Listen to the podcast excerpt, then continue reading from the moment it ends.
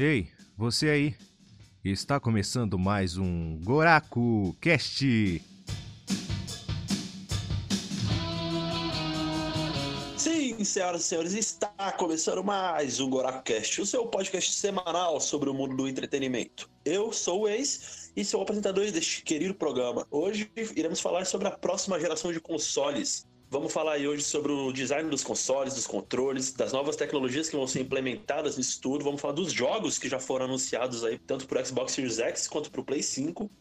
Porém, como vocês sabem, como já é de praxe, eu não estou sozinho aqui hoje. Estou com meus queridos confrades. Dentre eles, o primeiro, Tank Top Ciso. Salve, rapa! Quero falar mais. Boa... tá bom, pode ser. Um homem de palavras curtas. Estamos hoje também com uma pessoa não conhecida por vocês ainda, o nosso querido Tito. Fala galera, tranquilo aí? Muito bem-vindo, Tito, ao Goraco. Muito obrigado. E também temos, é claro, o nosso ilustre Hunter. Sim, senhoras e senhores, muito obrigado. Segundo programa aí, obrigado pelo, pelo acompanhamento no programa anterior, né? Apoio muito grande que a gente recebeu. Isso. E o que, que a gente vai falar hoje, Ace? E hoje é a próxima geração de consoles, meus queridos. Antes de começar o tema, de fato, eu só queria agradecer, como o Hunter já fez aí, eu queria agradecer a cada um que escutou o podcast aí na, em nossa primeira semana de vida. Você que está conhecendo agora o Goraco é nesse segundo episódio, corre ali no Spotify, no Deezer, no Apple Podcast, qualquer plataforma que você tiver e vê o nosso primeiro episódio falando sobre jogos que marcaram a gente aqui. Então, um episódio bem bacana, bem divertido, bem batuta. Mas vamos que vamos. Muito obrigado para você que está acompanhando e vamos lá.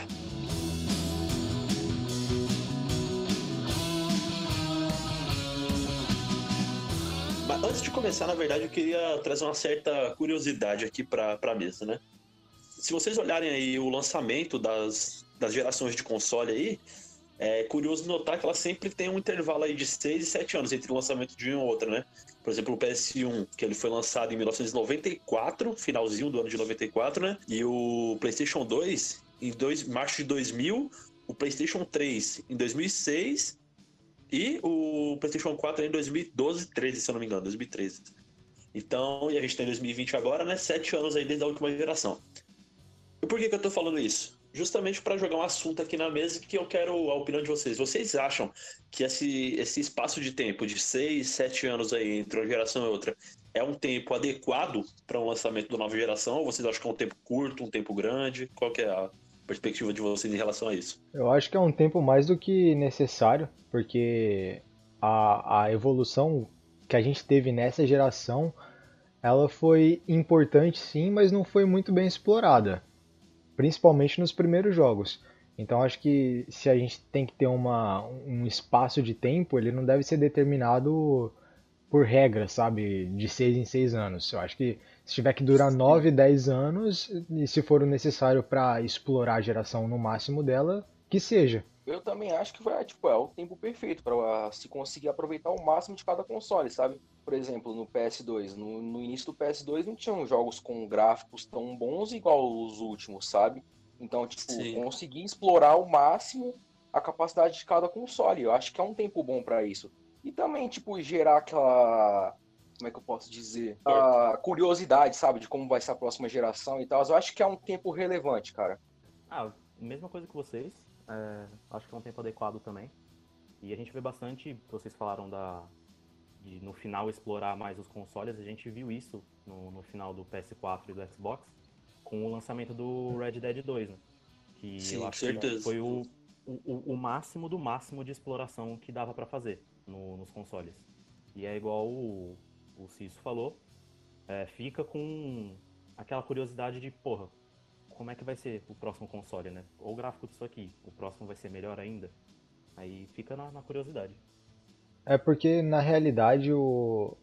a nova geração ela foi vendida com outros propósitos, né? Então, se você ver bem, a, a gente vai entrar nesse mérito do marketing ainda, mas no começo da geração do Xbox One, ele se vendeu como um console que era só um serviço de streaming, né? Então, e, e, o marketing da, da Sony foi basicamente colocado em, na, nas partículas que o console poderia fazer. Tanto que o, o Infamous, o, foi, o, foi o Second Son, que foi com o. Isso, Foi, né? isso. Isso. Chegou logo de cara, né, junto com o console. Exatamente. Ele ele estava sendo muito bem falado porque as partículas de da, da fumaça eram muito visíveis. Só que depois Sim. desse jogo em específico, parece que nenhum outro jogo foi tratado tão de um jeito tão especial quanto o Infamous foi para evidenciar essas coisas. E aí eu acho que a geração meio que perdeu um pouco o pé com exceção de alguns jogos, entendeu? Tipo, os outros jogos continuaram numa, numa mesma base, numa mesma risca, e aí vinham alguns que tentavam fazer alguma diferença. Mas não foi uma coisa tão forte assim. Eu tendo a concordar com o que vocês dois disseram, até porque, e principalmente essa questão de partículas, né? E da gente ver é, as empresas trabalhando para extrair o máximo que a geração tende a mostrar, né? Por exemplo, aquele Journey, que lançou o Play, o Play 3, no caso, né? Ele foi extremamente bem falado, não só pela, pelo estilo de jogabilidade dele, né? Que ele tenta focar na, na um jogo mais artístico, mas também na questão das partículas, né? Que foi, um jogo basicamente feito para testar partículas do PlayStation 3 e do que viria a ser o PlayStation 4, né?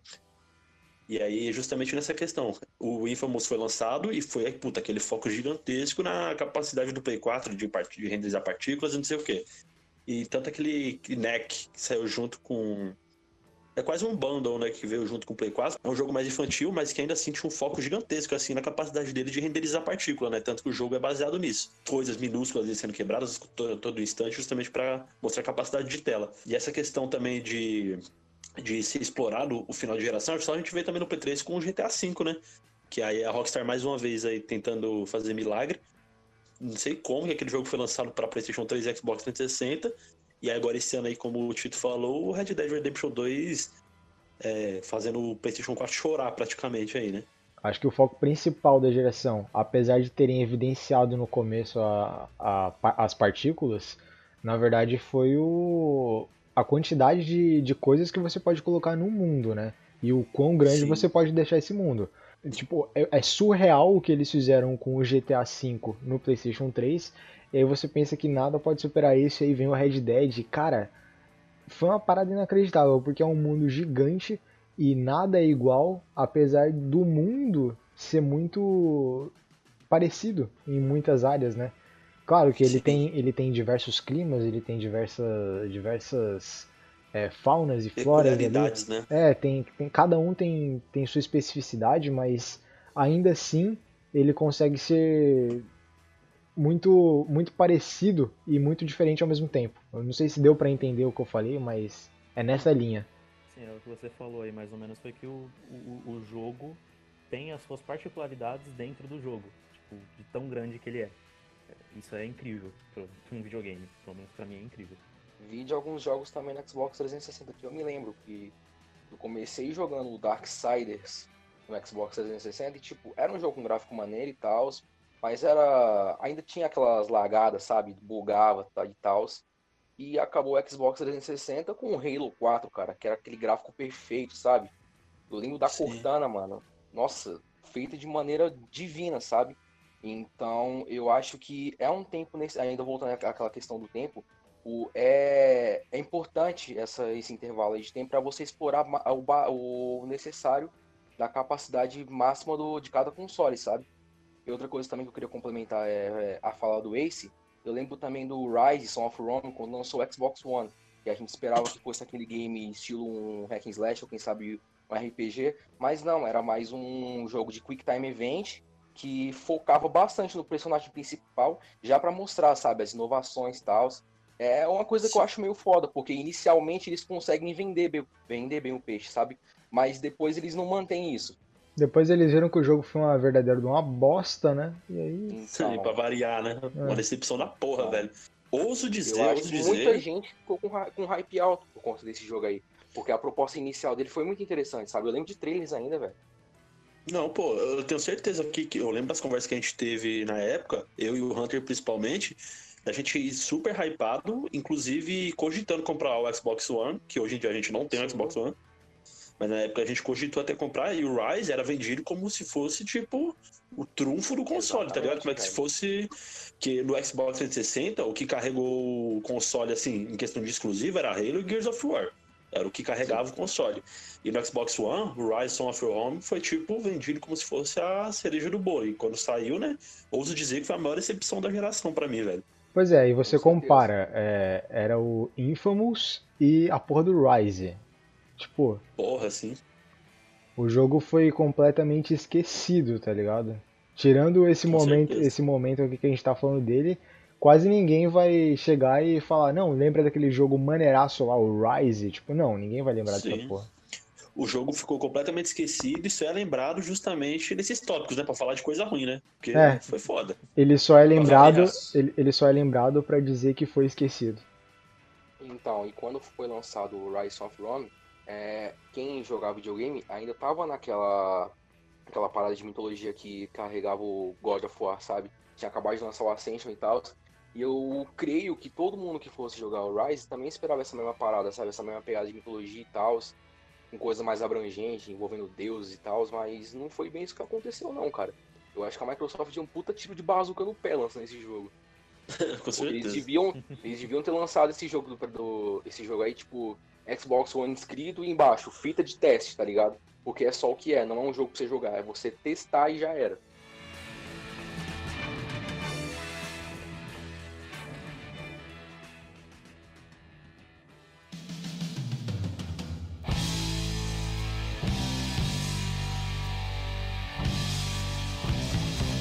A gente está fazendo esse breve retrospecto né, sobre a geração que a gente está vivendo agora. E é para finalizar assim, esse, esse tópico aqui, para a gente já passar para o próximo. É interessante dizer que acho que todo mundo concorda que o PlayStation 4 venceu essa batalha, entre aspas, né? Não sendo sonista, não sendo beat de, da Sony, mas. Não, não acho tem que é um consenso, né? Já sendo, acho que é um consenso, porque, vamos, que nem o Hunter disse no começo, o Xbox One, no começo, ele foi vendido como uma grande plataforma de streaming para você acompanhar vídeo, para você acompanhar séries, filmes e tudo mais, menos para jogar. E, pô, você tá falando de videogame, o que você espera é que você jogue o jogo, né? Não assista filmes, faça outras coisas. Isso tem que ser um plus. E se a gente vê também, continuar dando uma pincelada aí ao longo da, da geração, a gente vê que no começo foi justamente o que vocês falaram, um tiro de bazuca no pé que a Microsoft deu, porque é, já estava sendo vendido como um console muito casual, muito mais voltado para o público, que seria o ideal, né? E os jogos iniciais não foram bons, ainda mais se comparado a, ao que saiu para o PlayStation 4 na época e tudo mais. Então, acho que foi consenso que acho que a gente precisa repetir, que a Sony venceu essa geração, né? É, eu acho que venceu, mas não foi por mérito total, não. Porque. Ah, com certeza. O, o serviço da Sony, ele é horrível, né? O serviço para os, para os clientes. Então, Sim.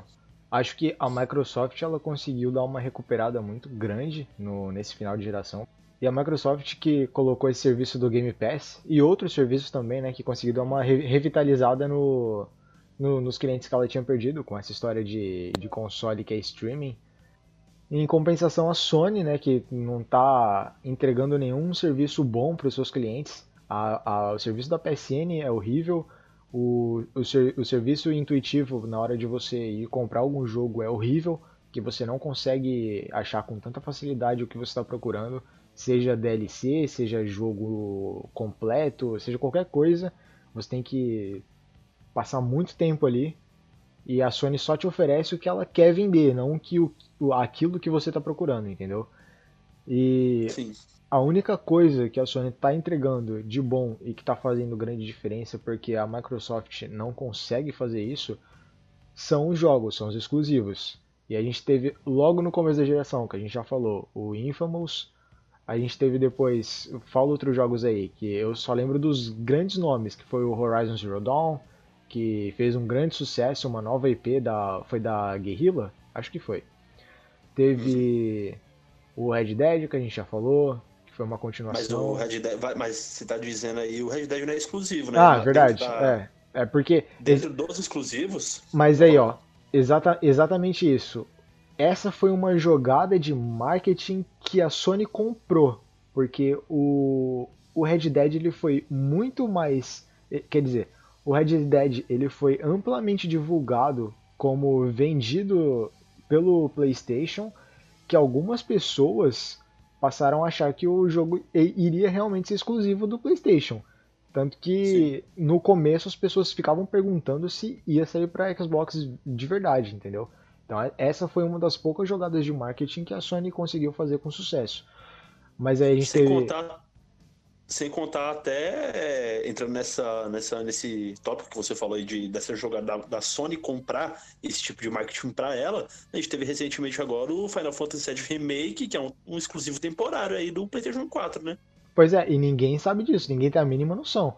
Mas esse, é. jo esse jogo aí a gente não tem nem o que falar, porque só me, só é, me dói, é. só, só me dói. Só me dói. mas entrando nessa. Mas seguindo a linha de exclusivo que você tá falando, God of War dispensa qualquer comentário. O Spider-Man que saiu, que é obra-prima, que a gente vai ter que ter um podcast só para comentar dele. É outra obra-prima que é exclusivo do Play 4. Já vou lançar. Que... Já vou lançar logo aqui que a gente vai fazer um podcast sobre o Homem-Aranha, a gente vai fazer um podcast sobre God of War. A gente vai fazer um podcast sobre todos esses exclusivos aí, porque cada um deles tem uma grande história por trás a gente merece, e eles merecem, né? Porque a gente passou muito Sim. tempo jogando esses jogos aí e tirou grande proveito de todos eles, né? Sim, inclusive de jogos que, assim, é, tiveram um hype muito grande e que sumiram um pouco, como por exemplo o próprio Killzone, que foi lançado no começo, que é um jogo bom, e também o próprio Days Gone, né? Que aí foi um hype da porra e já era, né? Também morreu um pouquinho. É, Days Gone ele foi muito mal falado pela mídia em geral, né? Os streamers meteram o pau no jogo. Sim. E, claro, o jogo tem seus defeitos, eu não vi eles porque eu não joguei, mas ouvi falar que tem muitos bugs, mas isso não interfere num jogo ser de todo ruim, né? Assim, mano, eu joguei ele logo no, no lançamento eu posso dizer, ele é um jogo assim, bug, todo jogo tem. É lógico que alguns menos, outros mais. Só que, só que o que fudia pra caralho, assim, o Days Gone, logo no começo dele, é que ele crachava, tá ligado? Você tá jogando, ele simplesmente fechava e foda-se, você que se foda aí pra jogar de novo. Aconteceu isso comigo muito, velho. Então, tipo, era impossível você jogar sem uma atualização, tá ligado? Porque você ia jogar, uma hora crachava, você perdia seu save e beleza, segue a vida, entendeu? e pau no seu cu. Isso daí que o Ace falou do Days Gone é uma verdade e assim, é, primeiras impressões, elas ficam para tudo. Então assim, eu acho que o hype, ele pode ganhar uma geração. É, então no começo, é, o PS4 teve um hype muito maior do que o do Xbox. E isso continuou indo porque a Sony ela ficou nesse ritmo de deixar os exclusivos dela com um hype absurdo. E Days Gone teve hype, e quando ele chegou, hum, teve todos esses tipos de problema. Então hoje ele foi esquecido, porque primeiras impressões importam. Mesmo que depois de um tempo eles arrumem o jogo, é, o pessoal vai olhar para aquele jogo e vai falar, pô, aquele jogo é uma merda, é todo bugado. E bug não é questão de qualidade. Né? Se, se bug fosse qualidade do jogo, o, a Bethesda não ia existir. Sobre primeiras impressões ficam, Nomes Sky que o diga, né? Porra! Oh, nossa, puta merda, bicho. Vídeo nossas reações agora, né? Tipo, caralho. É.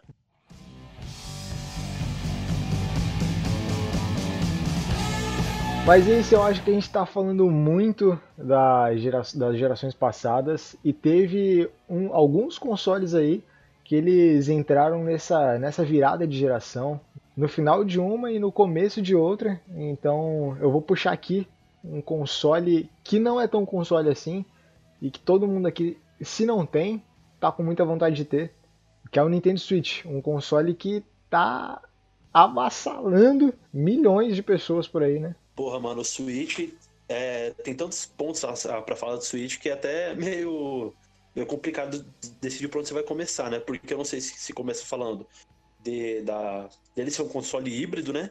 Do fato dele ser portátil, ser console de mesa, se é a inovação que isso trouxe, se é dos jogos fudidos que o Switch tem, ou também se os defeitos até que a porra da Nintendo tem, né? Apesar de tudo, apesar de amar a Nintendo, velho, não tem como você amar sem odiar ela também, porque dessa corrida por fora aí com o Switch, ela tá tipo na contramão também, né? Que se foda. Vai do jeito que vai. Vamos começar pelos jogos. E quem entende de jogos da Nintendo aqui é quem? É quem? Quem é que entende? Todo mundo. Mas eu conheço um cara que ele entende um pouco mais. Então, fala aí, Tito. O que, que você acha dos jogos que o Switch tá, tá lançando agora? Cara, os últimos eu não vi, mas vou falar os que tá na boca do povo. É, o Mario Odyssey é incrível. Não tem muito o que falar, é o Mario. Tipo, todo mundo gosta do Mario. E tanto o Mario Odyssey quanto o Mario Maker né? Que, pô, essa fita do Mario Maker de você fazer as suas fases é, e botar elas online, compartilhar para todo mundo, fazer aquelas fases fodidas que faz passar raiva, que uma porrada de streamer ganha vis visibilidade pra cacete por causa disso. Pra mim é um jogo muito, muito, muito incrível. É, o Mario Odyssey ele voltou meio que pra um Mario 64. Acredito que todo mundo aqui tenha jogado. Eu não. E aquele negócio 3D. Só os pobrão aqui, tá ligado? Pior que o 64 eu também não joguei, não. Olha aí, ninguém jogou essa porra, né? Opa, opa, Tito, mano. famoso boy. Não, por que, que você acha que eu puxei exatamente você pra falar de Nintendo? Caralho. Então, É, beleza. velho. Beleza, então o Mario Odyssey puxando toda aquela nostalgia de Mario 64, fazendo um jogo 3D, né, sem tirando aquela parte do 2D. Tentaram fazer isso com outros jogos, tanto que tem uma porrada de 3DS também aí que fez isso, mas enfim. É, e acho que o mais conhecido, que acredito também que deve ter sido o melhor que foi lançado pra eles, foi o Zelda, o Breath of the Wild. Infelizmente eu não joguei ele, mas eu quero muito jogar. E, cara, eh, dispensa comentários o Breath of the Wild, porque ele tem tudo que um jogo incrível tem que ter. O mapa é gigantesco, tem interação pra cacete com, com tudo, com o mundo em si. É, e ele, né, fica nas linhas temporais loucas aí do Zelda, que linha temporal de Zelda é difícil de explicar, então é melhor nem começar a falar disso. A gente vai Pior ficar, isso, é, né? É isso. a gente vai ficar o tempo todo falando aqui de linha temporal de Zelda que não, e aí ainda vai sair sem entender nada, né? Você é louco, velho. É bem isso mesmo. Mas é isso, meus, meus pensamentos do Switch são esses. No, momento agora eu só lembro desses jogos assim que, que saíram. É, eu amo Pokémon, mas eu não vi nada dos Pokémons do, do Switch faz um tempo que eu não. eu- eu- minha cabeça parou no, no Firehead, parece. Tanto que quando eu vou jogar eu só jogo esses. Então segura esse pensamento aí e vamos focar no Legend of Zelda. Por quê? Porque esse jogo ele deixou de ser um, um, um jogo de ação e aventura para ser um RPG de ação e aventura, né? Que eles mudaram tanta coisa ali que agora você pode, quer dizer, você ainda não tem níveis, né? Mas ainda assim você tem uma modificação muito maior do seu personagem, do Link, do que você tinha antes nos outros jogos, né? Agora você tem uma maior variedade de escolha de armas, de escolha de armaduras. Você consegue falar muito mais com os NPCs no mundo e consegue interagir muito mais com o mundo em si, né? Eu também não joguei. Eu, eu vi que ele saiu para um outro console da Nintendo, né?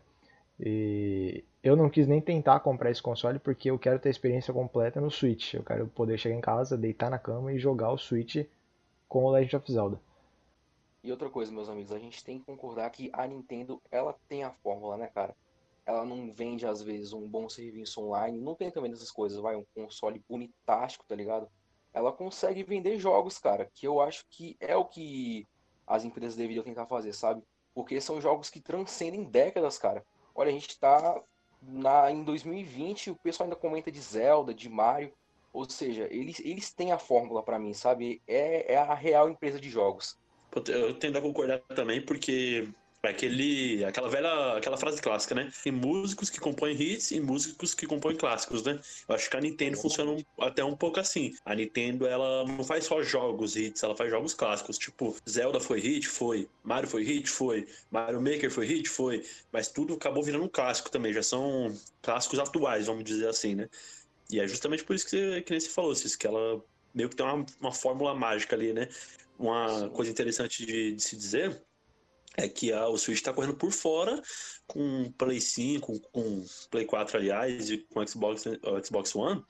E é uma corrida por fora que não sei se deve até ser comentado e comparado, jogado no mesmo páreo, até porque a Nintendo ela tem uma proposta diferente em relação aos seus consoles do que a Sony e a Microsoft, né?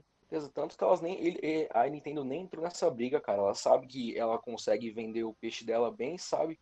E, pô, pra quem entrar em brigazinha de melhor console, maior capacidade de gráfico e ray tracing e isso, e meus exclusivos, olha isso aqui. Cara, a Nintendo pega, põe o pau na mesa, em 2050 tá aqui, gente, outro Mario. Tomem no cu de vocês, tomando cu Sony, tomando com Xbox. Vou vender meu Mario, vocês que se foda. É exatamente isso que eles fazem.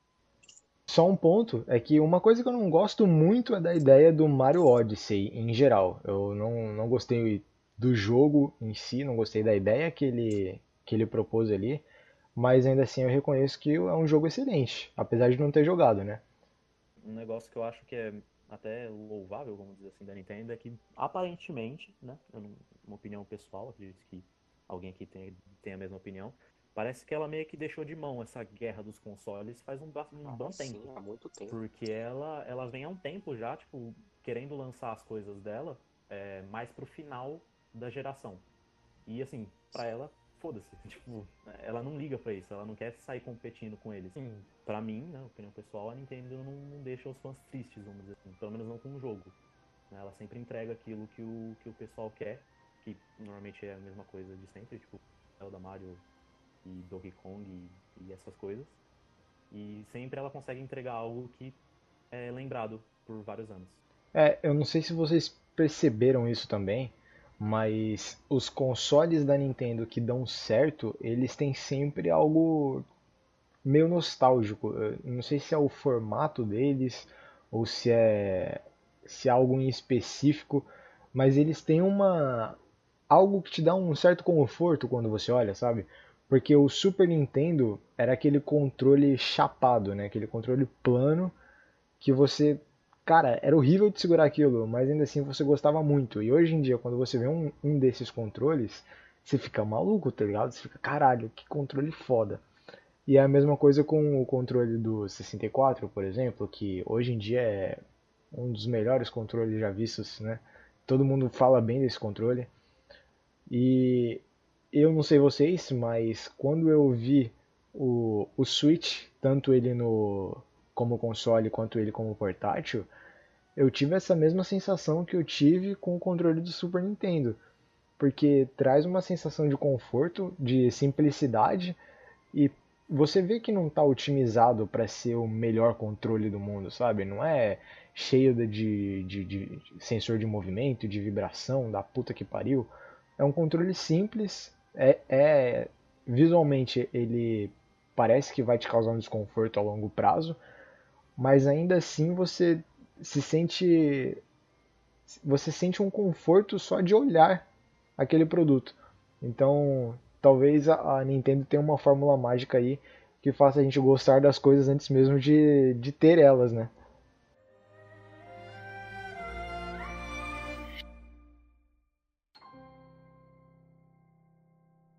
E uma coisa que a gente estava falando antes eram das partículas que o PlayStation 4 usou para inovar na geração. Então, o que, que, será que o PlayStation 5 e, por sua vez, o Xbox Series X, que nome horrível para se dar para um console, vão trazer de novo para essa geração, né? Porque o que mais tem para eles oferecerem? Claro que tem muita coisa, é isso que a gente vai ver agora. Primeiramente, já queria comentar daquilo que é o mais óbvio, né? Não, na verdade não é o mais óbvio, mas assim, de porque o mais óbvio seria o poder gráfico, que com certeza vai estar maior do que agora, que já é o esperado, obviamente, questão de FPS, 4K nativo, enfim, mas isso aí são coisas mais técnicas, a... mas que já são meio que o óbvio já, né? Coisas técnicas a gente não entende nada, absolutamente nada, então vamos pular Sim. toda essa parte aí. Toda a questão de hardware, de CPU, de não sei o que lá, a gente não entende dessa porra, então a gente não vai comentar. Isso aí vocês procuram. Não tá mais... tudo não, caralho. Caralho. Mas uma parada que dá pra gente comentar aí, é, inclusive, é uma tecnologia nova que tá impressionando bastante até já, pelo que a gente tá vendo, que é o Ray Tracing, né? Que é aquela, aquela tecnologia nova de não emular é, raios de luz, né? Ele de fato ele de fato faz a física do, dos raios de luz ali agirem como devem ser na vida real. Então fica um jogo muito mais realista e dá uma impressão completamente diferente no jogo. Até recentemente a gente viu Minecraft com Ray Tracing, mano, e é absurdo o bagulho. E o Minecraft, obviamente, não é um jogo realista, mas só de você aplicar a tecnologia do Ray Tracing nele, já fica um negócio totalmente fora do normal, assim. E eu acho que esse vai ser uma das paradas que mais vai impactar a gente aí nesse começo de nova geração. A gente vê jogos novos aí com suporte ao Ray Tracing nos consoles. Ah, eu acho que jo os jogos que mais vão se apoiar no Ray Tracing vai ser o, vão, vão ser os FPS, né? Que os que ah, a primeiro momento assim vão ser os que mais vão fazer uso dessa tecnologia. Mas eu eu ainda tenho minhas dúvidas sobre essa tecnologia, porque eu tenho eu não tenho certeza se o se os consoles vão ter isso de de nativo, né? Se todos os jogos vão ter isso nativo. Então isso vai fazer muita diferença. Ah, mas aí já acho que já entra na questão que parte não só do da Sony, por exemplo, ou da Microsoft, já parte dos desenvolvedores, no caso, né? Sim. E aí que a gente vai ver a diferença entre os grandes jogos, né? Porque eu acho que vai ser meio inadmissível a gente, sei lá, ver um, um novo GTA, God por of exemplo. War sem, né? É, um God of War, um GTA, sem essa tecnologia. Sim, então, eu acho que esses, esses grandes jogos, né, os AAA da vida, com certeza vão ter. My God of War, GTA, é, Red Dead, qualquer jogo, jogo AAA, um Assassin's Creed Valhalla, que seja, vão ter a tecnologia de Ray Tracing, justamente para ser um... Justamente porque é para trazer tudo que o poder gráfico do console pode oferecer, trazer à tona ali, né? Mas agora a gente vai ver essa tecnologia do Ray Tracing, como eu falei, vai partir, vai partir muito mais dos desenvolvedores do que da Sony da Microsoft em si. Até porque eu não acho que seja uma tecnologia barata de, de se trabalhar, não sei, não tenho essas informações, né? Mas, como eu falei, eu não acho que também vai ser um trunfo da, da geração e tal, mas sei lá, né? Então, a- ainda falando do, do Ray Tracing, é, eu discordo um pouquinho do Ace nessa parte de ser mais para a parte dos desenvolvedores. Eu acho que sim, eu acho que é mais da, da parte da Sony e da Microsoft, de poder dar isso no console. Eu acredito que de começo os primeiros consoles não vão ter a possibilidade de ter Ray Tracing. Por quê? Porque eles amam fazer aquelas bosta de lançam um console e depois lançam um Pro. Igual fizeram o PS4, igual fez o Xbox One, que lançou um outro. Aí o que, que eles fizeram? Lançaram o, vamos supor, o PS4 Flat, depois lançou o Pro, que ele tem o, a possibilidade de ser usado aquele 4K. Eu acredito que eles vão acabar fazendo isso com Ray Tracing também. Não sei, eu Ah. espero que não, mas eu acredito que eles vão fazer isso. Eu parto do princípio que é, vai depender dos desenvolvedores, porque eu já, eu já parto da premissa que os consoles já virão com essa tecnologia disponível ali. Porque quando saiu 4K no, no- no Play 4 e no Xbox One, não tinha essa ideia de que os jogos já seriam em 4K quando lançou os consoles que eu digo, né? Não tinha essa ideia já de que, ah, vai ter 4K, mas talvez não tenha. E aí depois a gente lançou os consoles, a gente viu que não teve e se fudeu como eles já anunciaram que vai ter suporte à tecnologia Ray Tracing, eu acho que seria, acho que eles não vão cometer essa, essa gafe, né, esse tiro no pé de anunciar uma coisa e, ah, voltar mais atrás não vai ter, porque só vai ter nesse aqui que a gente vai vender daqui a dois meses só. Nessa questão, eu não acho que, que vai funcionar dessa forma, né? Como eu digo que é a relação mais dos desenvolvedores, é muito mais questão é, técnica deles do que a Sony e a Microsoft oferecer suporte a isso, entende? Não sei se deu para deixar claro a minha opinião nessa questão. É, também, pa- partindo disso que você falou, faz sentido também nessa parte do 4K, porque o 4K não é só a questão desenvolvedor e empresa. Para você jogar em 4K, você precisa ter uma televisão 4K. Então, por que, que eles iam lançar um console já com isso, sendo que se a pessoa não tiver uma TV, não vai funcionar de nada? Então, realmente, é, pen- pensando desse jeito que você falou, sim, então vai vir das partes mais da, da parte do desenvolvedor mesmo. Cara, a única coisa que eu espero de verdade desse Ray Tracing é que seja algo contínuo, sabe? Não seja algo que eles só estejam comentando no de início.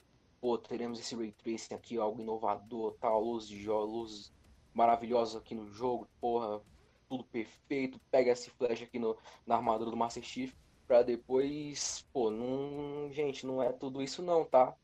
É só um fósforo perto da armadura. Vocês estão, vocês estão muito enganados, tá? Não, não, não, não, não, não elevem tanto o hype de vocês, que era uma coisa que eu até tava comentando com o Tito antes de começar o episódio. Como a gente viu beleza nisso, sabe? Eu tava comentando com ele sobre o, o Halo Infinite e ele me falou sobre o Minecraft. Como a gente viu beleza no Ray Tracing, como pode ser algo inovador, sabe? E nós esperamos que eles consigam prosseguir com isso.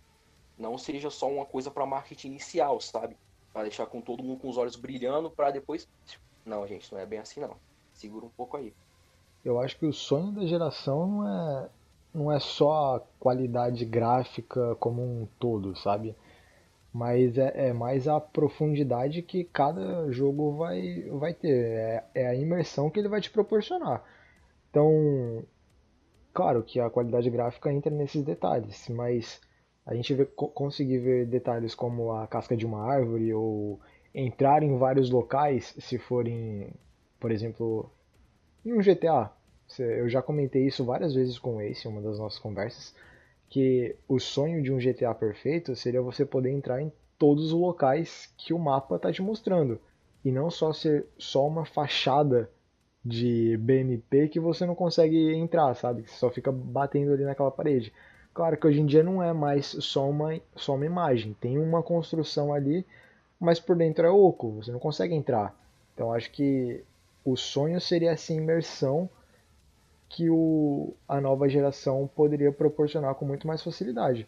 E caso isso não aconteça, acho que é papel dos desenvolvedores focar na, na melhoria gráfica de fato. Não é, é, parar de fazer esses bonecão de, de geleia que a gente vê hoje em dia, né? E já vai falar sobre uns jogos que, que dão horror de ver que vai sair para nova geração, porque, cara. Mass Effect Andromeda. é, Tipo, é inadmissível que, que, certo, que certas empresas façam coisas desse nível e, e, e esteja tudo bem, sabe? E você e agora você vê que tem jogos sendo anunciados para a nova geração que estão com qualidades inferiores às da, da geração atual que a gente está.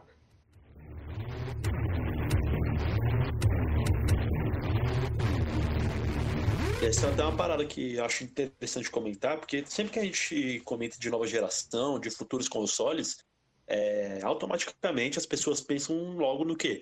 Poder de gráfico dos consoles. Ah, fotorrealismo, tudo isso. Só que a gente não pensa em questões que o Hunter estava falando. Por exemplo, GTA perfeito, você entrar em cada um dos estabelecimentos que você vê, entrar em casa, entrar em apartamento, em prédios, enfim. E isso não é uma coisa que demande pouco poder de processamento, né? Tem que ter uma parada fodida para conseguir aguentar isso. Então, eu não acho que a gente vai ver isso logo de cara nessa geração. Acho que a gente vai ver um pouco de, disso, é, lógico, por causa até do lançamento do Cyberpunk 2077, né? Graças a Deus, é Só... nóis, caralho. Só que eu acho que a gente vai começar a ver o início dessa da caminhada para isso logo agora, mas eu acho que a gente vai, lógico, a gente vai ter um impacto que alguma coisa que vai gerar impacto em relação a isso, mas não acho que seja agora. E a gente não pensa também em questões tipo, que a gente falou lá, a gente está falando do programa inteiro de partículas, beleza. Mas em questões de, por exemplo, quantidade de NPCs no mapa. Você, por exemplo, jogar um GTA 6 da vida, até dá pra fazer essa comparação do GTA V do Play 4 com do Play 3, Xbox 360, né? E o do Xbox One. Se você joga os da geração atual e compara com as da geração passada, você vê diferenças e não só poucas diferenças gráficas, né, claro, mas você vê diferenças principalmente em questões, por exemplo, você vê muito mais animais na, uh, no meio do mato, a cidade é mais viva, ela tem mais carros, tem mais NPCs e tudo isso é graças à nova geração. Então, pô, se jogar um GTA 6 aí numa futura geração, o ideal seria que você vê multidões de pessoas de fato na rua. Afinal, se você está jogando numa grande, numa grande cidade, numa, numa metrópole aí, elas não são cidades vazias, elas são cidades cheias de gente, cheias de turista, cheias de morador, cheias de tudo. Então, pô, seria fora você chegar no, no, GTA 6 e ver uma multidão de pessoas assim na rua, ver trânsito de carro assim para perder de vista. Então, essa é uma questão que a gente também não. que geralmente as pessoas não levam em conta, né? Toda essa questão de processamento do jogo. Um negócio interessante que o Hunter levantou, esse negócio do GTA perfeito, é, e que o Ace falou que provavelmente o Cyberpunk vai começar com isso, mas eu vi isso já começando no The Witcher 3. Assim, não dá para entrar em todas as casas, não dá para entrar em todas as portas, mas as portas que você não consegue entrar meio que tem uma justificativa. Tipo, ah, essa porta tá trancada. Ah, precisa de uma chave para essa porta. Tipo, tem, você consegue entrar em tudo quanto é lugar, mas o que você não consegue tem uma justificativa para isso. Então você meio que aceita e fala, não, beleza, então aqui a porta tá trancada que é um negócio que não tem no GTA V. Você vai, bate na porta de, uma loja de roupa e é isso. Você bate na porta só. Fica batendo na porta e não, não, acontece nada. Mesmo você vendo que tem coisa lá dentro. Dá aquele negócio de, porra, eu queria entrar ali e queria tocar o terror, foda-se. Mas você não consegue. Por quê? Porque The Witcher 3 ele é um ponto fora da curva, uma desgraça de uma coisa boa. Mano, é o melhor jogo dessa geração. E não tem quem fale o contrário, tá ligado? E aí vem a mesma empresa vai fazer, vai fazer o quê? O que, que a CD Projekt Red vai proporcionar? Vai proporcionar você fazer um puta de um travecão com um caralhão gigante, tá ligado? Mano, imagina, imagina a loucura que vai ser. Mas do nada, tão de graça. Tô aqui na moral divulgando o Goraku nas redes sociais, os caras falando um caralhão de não sei o que. Cara, maneiro, velho. Você entende, você entende. Tem criança ouvindo, porra. É, mas isso é verdade. Você entende que a, que a empresa que, que criou esse mundo incrível de The Witcher, que, que enriqueceu esse mundo e, e fez ele ficar tão famoso ao ponto de ter uma série na Netflix, que não vem me dizer que foi pelo livro, que não foi pelo livro, foi pelo jogo. Tá fazendo um outro jogo, uma IP nova e algo tão incrível quanto, tão maior quanto. Cara, sensacional. Eu tô aqui babando pela CD Projekt Red, pode me chamar de bitch, mas é isso que é, essa é a verdade. Agora, foi levantado um ponto interessante aí, você falou do The Witcher 3 e que dá pra entrar em vários que dá pra entrar em vários estabelecimentos e tal. E agora eu tô lembrando de um outro RPG que fez isso há um tempo atrás, e, agora, e parando para pensar agora é até bem à frente do seu tempo, que foi Skyrim. Você, óbvio, se não conseguia, não que tenha tantos lugares assim para você entrar, mas você conseguia, se bem me lembro, entrar em praticamente todas as casas que tinham ali. É, lógico, fazendo o lockpicking e tudo mais. Eu acho que a justificativa para isso, por exemplo, do The Witcher e do Skyrim disso ser possível, é que você não tem uma vastidão tão grande de estabelecimento assim. Não é que nem tipo um GTA da vida, até porque é uma cidade grande, você tem uma, tem uma vastidão imensa de, de locais que você entrar. Então, acho que é por isso que até rola essa questão de entrar em alguns, algumas casas, que nem no Skyrim e no The Witcher, eu acho, né? Posso estar falando alguma merda, mas não seria nem a primeira nem a última que eu tô falando aqui, né? É porque. Oi, se eu posso citar um ponto importante? Cala a boca, Hunter. Eu quero falar agora. Caralho. Nem corta essa porra, não, deixa aí. Se Mas eu vou falar aqui agora. Ser muito cuidado que você for falar de Skyrim aqui, porque aqui corre sangue de Nightingale nas veias, moleque. Se eu te trombar na zero hora, você nem vai ver o que te acertou. Mas eu, mas eu sou um, um menino, sou um jovem aprendiz ainda. O Hunter sabe melhor do que ninguém que eu comecei a jogar. Eu vou falar uma coisa aqui que vai ser outra. Todo episódio eu tô decepcionando as pessoas, já percebeu? No, no, no primeiro episódio eu já decepcionei, vou decepcionar de novo agora. Eu não gostei do The Witcher 3. Pedradas, pedradas, só escuto pedradas. É, eu tentei jogar algumas vezes o jogo. Não é que eu não gostei, porque, sei lá, acho que o jogo só não me pegou. Eu não acho que é um jogo ruim, muito pelo contrário, eu reconheço o, o potencial do jogo e sei que ele é um ótimo jogo, porém não me pegou. E o Skyrim, eu demorei, o quê? Quando que o Skyrim foi lançado? 2013? Eu demorei 2011. até hoje pra jogar. 2011. 2011. 2011. E faz nove anos que eu, eu joguei, eu tentei jogar Skyrim umas três vezes, nunca deu certo, porque o jogo não me pegava, e eu sou fã de RPG, então eu achava esquisito. E eu só comecei a jogar agora Skyrim, então... Eu só queria que Skyrim me soltasse se você não quer que essa porra te pegue. Mano, eu tô, eu tô nessa vida há quase oito anos, velho. Você tá querendo que, que te pegue agora. Ô, Ace, não fode a Mariola, né, meu irmão? Você tá jogando errado, velho. Não é possível. Então, eu acho que joguei errado mesmo, porque eu, como eu falei, eu sou fã pra caralho de RPG. É, da, da temática medieval mais ainda. Então, porra, jogar um RPG medieval, porra, não tem como errar, né? Eu seria acertado de qualquer forma. Mas eu também não sei porque que eu não consegui gostar logo de primeira desses jogos, mano. Simplesmente não sei. E aí, por eu te encher o saco todos esses anos, você finalmente cedeu e jogou É. de novo. É, por livre espontânea pressão, eu fui jogar. Me pegou? Pegou. Tô- Daqui- Fiquei viciado nessa porra? Fiquei. Mas agora eu tô querendo platinar essa porra já. Exatamente. Daqui a alguns anos. Não, agora você cala sua boca. Daqui a alguns anos. da- Daqui a alguns anos, escutem o que eu tô falando. Esse cara vai estar jogando The Witcher. Ah, provável, provável, provável. Não, nem diria. Daqui a alguns anos, o quê? Nós estamos em maio? Hoje é maio? É. É, Tô três meses, três meses. boa, caralho. É isso aí.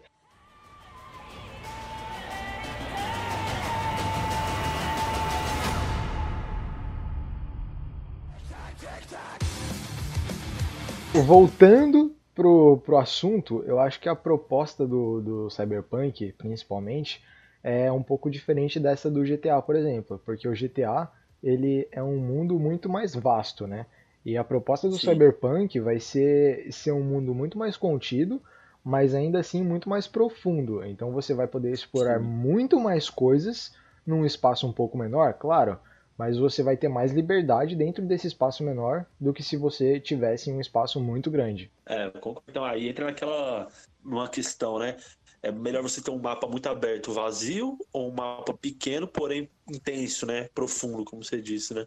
É, eu acho que essa vai ser a, A pra verdade- andar com seu travesti de um caralhão de 42 centímetros com neon e música tocando na sua piroca JBL. Exatamente. É, Cara, eu me sinto estuprado quando. Sério. Acho que essa vai ser a- o nosso ponto de comparação, porque a gente já teve jogos grandes demais, né? Um com mundos grandes demais, mas essa vai ser a primeira vez que um jogo vai focar em ser mais denso, realmente denso, né? Não só falar que é e, não, e na, na real não é porra nenhuma. É, eu acho que é como um jogo futurista tem que ser, na verdade. Porque tem uma porrada de estudo aí falando que a Terra vai estar toda fodida daqui a um tempo.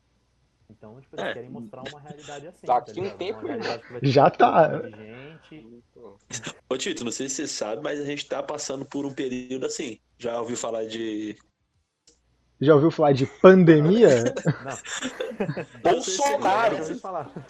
Não, aí Não essa. sei se você Não, conhece. o que eu tô querendo dizer, o que eu tô querendo dizer Não sei se você é- conhece é todas essas pragas Terra- aí.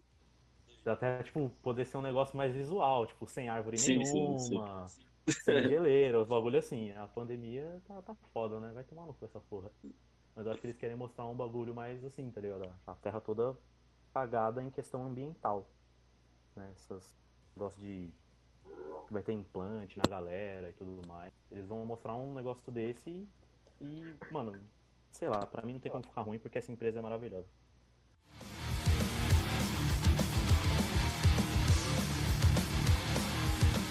Pois bem, a gente já comentou aí de tecnologias, já comentou de geração atual e passada, já comentou de toda uma questão de impactos aí que pode ser trazidos. E a gente também tem que comentar então da parte física dos consoles. Como a gente falou, a gente não manja porra nenhuma de questão de hardware, de CPU, de GPU, de não sei quantos teraflops e os caralho, a gente não vai comentar isso que a gente não entende, a gente quer falar de questão de design, que disso a gente entende. Vamos começar falando aqui do controle do PlayStation 5, aquela maravilhosa coisa. Não sei nem como descrever essa porra, simplesmente queria lamber aquele controle, velho. O Opa! que que vocês têm pra falar daquela peça de. aquela obra-prima da Sony? Como somos todos designers, né? O controle deu uma renovada, né? Porque cá entre nós a gente já tava cansado dessa desse formato que deixava a nossa mão cansada em, em, sei lá, duas horas de jogo a gente já tava com a mão calejada, né?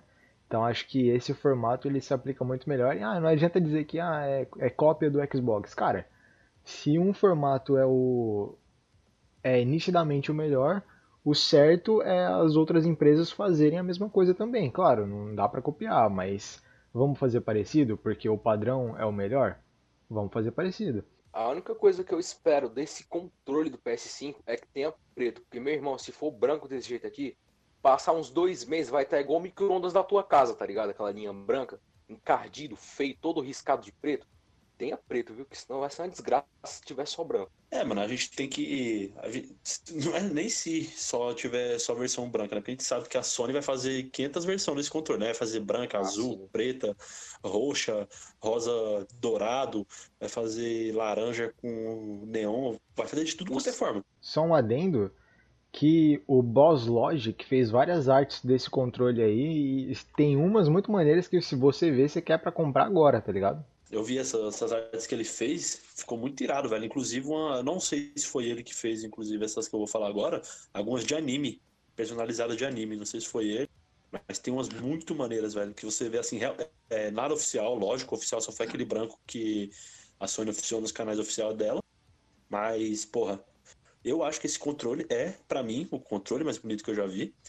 É, eu gostei muito da, da questão dos neons, que parece que a Sony adotou de fato isso para seus controles, né? Depois do PlayStation 4. É, tem gente que reclama desses neons aí, mas ah, dizem que gasta muita bateria, mas eu não vejo problema nenhum. É só diminuir o brilho ali, tá tranquilo. Eu acho que é uma é um algo a mais pro controle, que diferencia ele dos demais. Eu gostei bastante. E essas linhas adicionais que a que a Sony colocou ali dão um ar de futurista, né, pro pro, pro controle.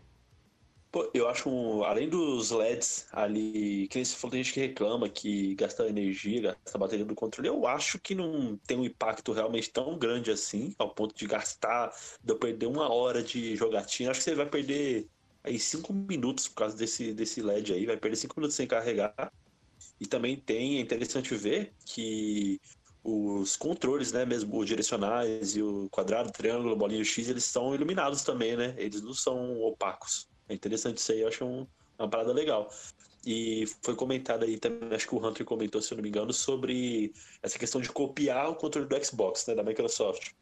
Eu não acho que seja uma cópia tão grande assim. Lógico, o design dele, assim, a questão da ergonomia foi puxado do Xbox, mas lógico, já tinha o controle do o controle Pro do Play 4 também, que era até o direcional era no, no mesmo lugar do Xbox, né? Então, não acho que seja de agora essa cópia aí que seja tão impactante assim.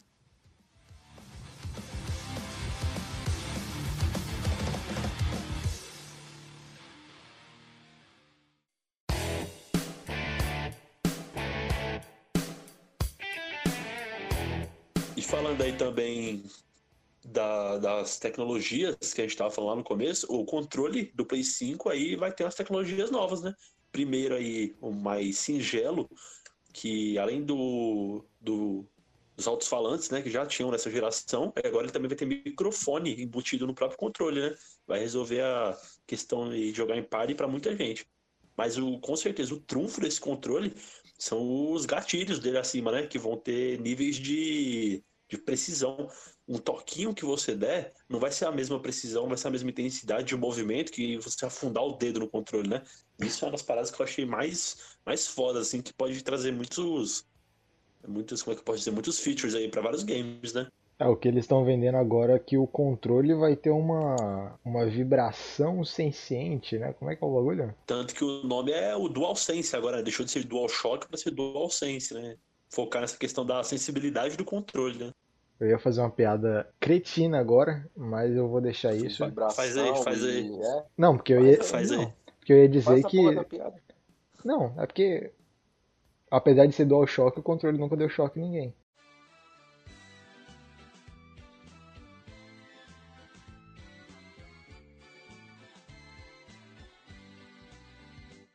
Ah, meu Deus do céu.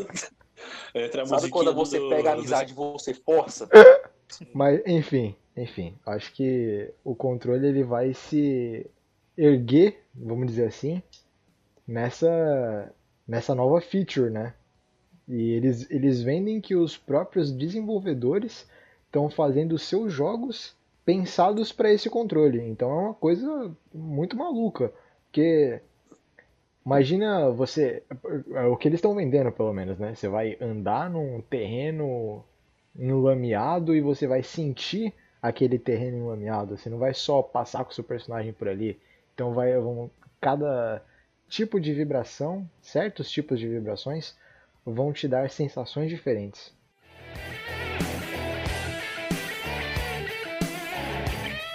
E já que a gente achou muito bonito o design do novo controle, apesar de a gente não ter visto ainda o, o design do console em si, o único console que a gente viu alguma informação, algum design, foi o Xbox Series X. Então, antes de falar do console em si, eu queria puxar uma coisinha. Que nome desgraçado é esse que você vai dar pro seu, pro seu console? Xbox Series X, porque é um nome que já é parecido com o anterior e que o novo Sempre con- é, né? é, e o novo console ele não faz nenhum sentido.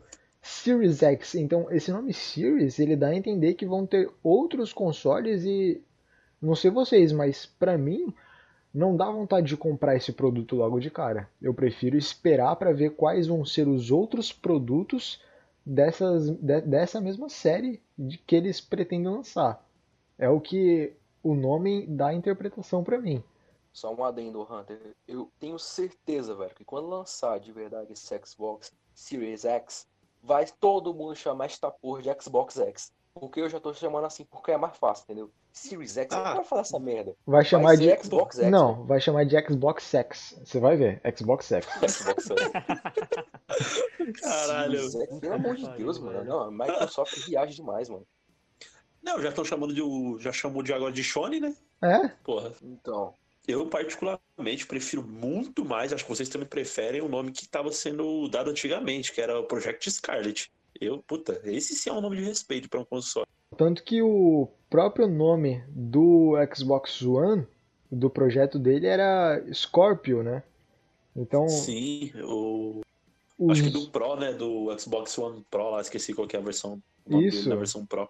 Isso. O, os nomes de desenvolvimento são muito melhores do que os nomes finais. Eu não sei que droga que eles fumam para fazer uma palhaçada dessas no, no produto final, cara. Porque não é possível que uma coisa seja tão ruim nesse nível. Mas enfim. Mas então, é tão ruim, já que você já falou em coisa ruim, o Cício já levantou a bola. O que, que você, vocês acharam do design do console? Eu já vou dar meu, meu parecer aqui. Eu acho essa porra. Eu, no começo, eu achava legal a ideia dele se assemelhar a uma CPU de computador, né? Ah. Porém, velho, não dá, não dá. É muito feio essa porra, é muito feio. Isso, é a porra de uma caixa preta gigante, velho. Sem. É, tudo bem, eu gosto de coisas minimalistas, eu gosto de, desses design mais simplista, mas, mano, essa porra desse, dessa caixona gigante aí preta no meio da minha sala, eu não quero, não, velho. Mas e aí, se pensa comigo, velho, imagina quem teve. A, quem, pensa, quem pensa em designs de hack, já pensando tipo, em consoles, DVDs na altura correta para encaixar os consoles. Onde caralho isso iria, iria num hack, mano? Eu, eu ia deixar no chão, velho. Eu ia deixar no chão. O cachorro ia mijar e os caras. Porque é feio, Sim, mano. Ninguém, ninguém ia olhar aquela merda e dizer, não, pô, que console muito caralho, mano. Caralho. Não, horrível. De novo a Microsoft já viajando pra caralho. Tá, a gente já percebeu que a minha opinião é que eu acho feio pra caralho esse console. E o Cício, então, nem se fala. Hunter, você, o que, que você achou dessa caixona preta aí da Microsoft? Você já pergunta sabendo o que eu achei, né? Eu... já, mas o público não sabe. É. Então, eu não achei de todo ruim. Eu achei corajosa a investida da Microsoft de querer mudar um pouco. O visual do console faz jus ao nome, porque é uma caixa, né? Então, finalmente, eu acho que o. É uma bosta. Não, é, não deixa de ser, talvez. Mas eu não achei tão ruim assim quanto todo mundo está falando. Eu achei um, um design corajoso, inovador, talvez. E eu gosto quando as empresas se propõem a fazer esse tipo de coisa. Eu, eu gosto do finado GameCube, que não deu muito certo, mas eu gosto da proposta dele, entendeu? Então acho que Sim. sempre tem espaço para essas inovações aí, por mais que algumas não deem certo. Uma coisa que eu acho positiva, pelo menos a gente pode enxergar dessa forma, é que essa caixa preta aí da, da Microsoft é extremamente fácil de ser personalizada, né, velho? Eu vi, só se você jogar aí Xbox é, Series X personalizado aí, para você ver o tanto de, de pessoas já que fizeram alguns umas concept arts aí de como poderia ser, né? Isso pelo menos é um ponto positivo aí. É fácil você personalizar ela. Verdade, ou até mesmo os adesivos da Brutal Kill. Brutal Kill, queremos vocês aqui, hein? Mandar umas camisetas pra nós, nós divulgamos os buracos, carai. Queremos vocês aqui, hein? Não só Brutal Kill, mas como qualquer um que esteja ouvindo a gente queira patrocinar, olha, estamos aí. De Brutal Kill a Barra do Nil. Exatamente. Muito bom.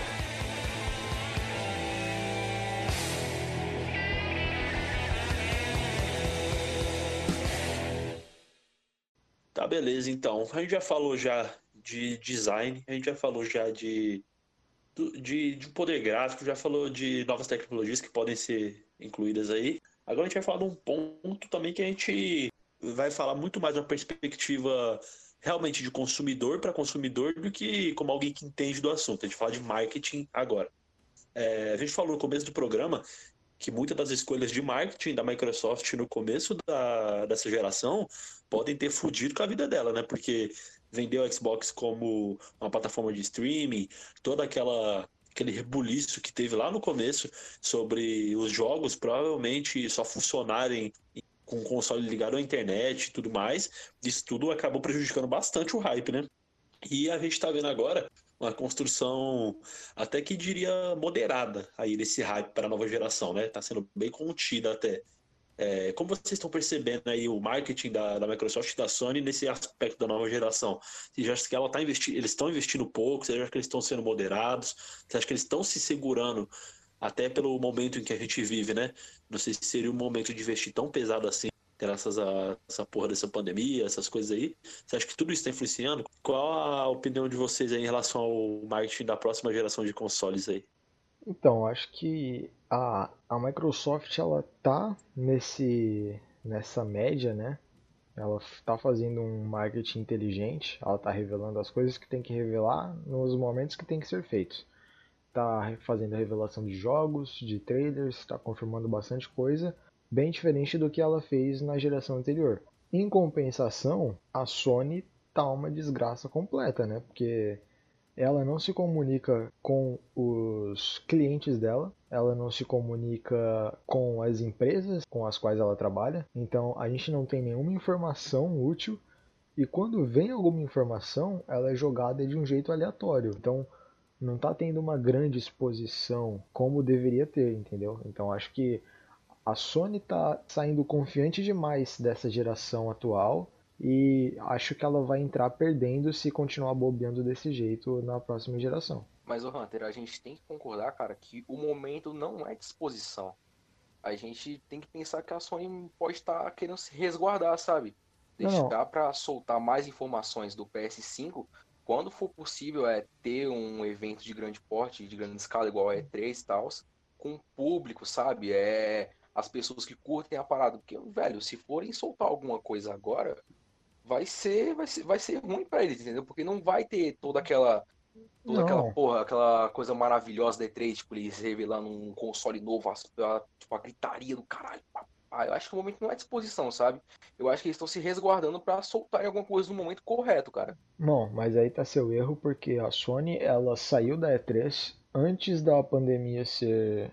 Antes, é, antes da pandemia acontecer, né? Ela saiu da E3, ela já não estava tendo uma comunicação muito boa com ninguém, e isso foi antes da, do Covid explodir no mundo, então isso não é desculpa, porque se fosse uma desculpa, a própria Microsoft não teria feito o evento de revelação do console.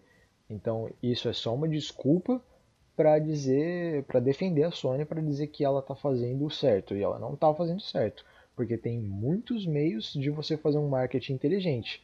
No, no momento que a gente está agora, a Microsoft fez um Inside Microsoft, um Inside Xbox, onde revelou os jogos que estão confirmados, pelo menos para esse início de geração. Por que, que, a Sony não pode fazer isso? O que, que falta na Sony? Dinheiro não falta. Então acho isso é que é isso é uma má vontade da empresa. Então, meu, nesse ponto, eu vou discordar, concordar um pouco e discordar um pouco dos dois. Por quê? É, tudo bem, a Sony realmente saiu da E3, já não ia participar, já não participou ano passado e já não ia participar esse ano também.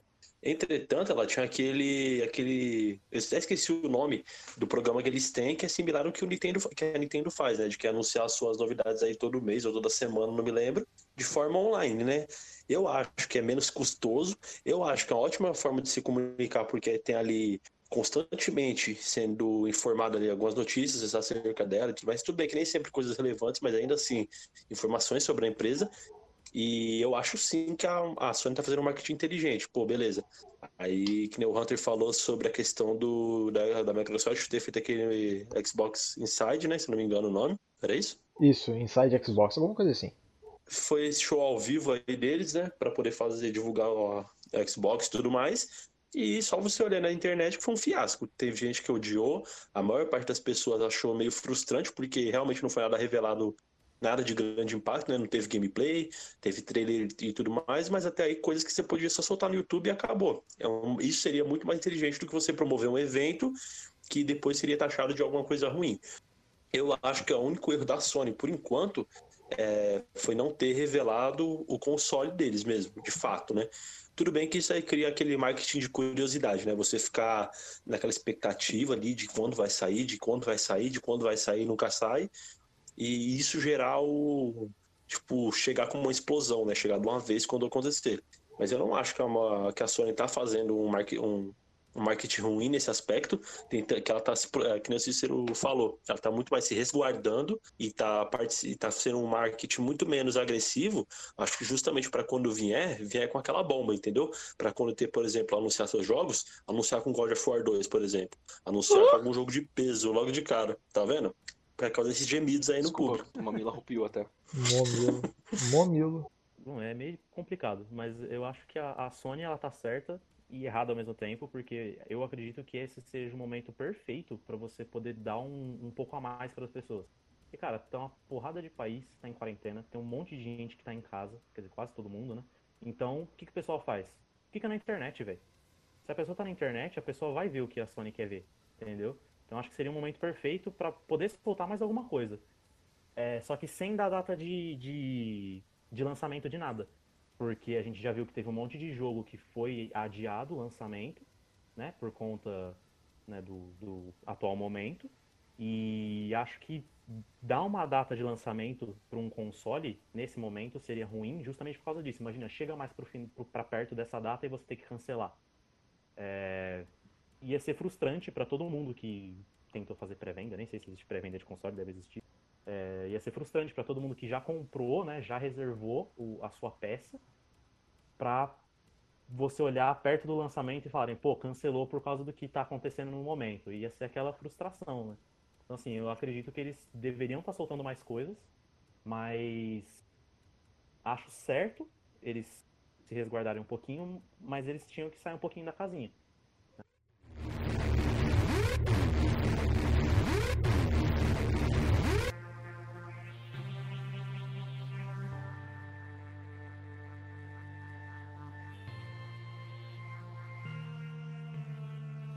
E senhores, a gente falou aqui sobre muita coisa, a gente acabou de falar sobre o marketing que as empresas estão adotando, mas a gente também tem que focar em algo muito importante, porque o que é um console sem os jogos, né? A gente viu aí que a Microsoft não deu muito certo nessa geração, porque não focou nos exclusivos. E vamos ver agora o que, que a Sony e a Microsoft têm reservado para esse início da próxima geração, né? A gente viu aí que uh, logo no começo o único jogo exclusivo até o momento, tô certo? Anunciado para o PlayStation 5 foi esse Godfall.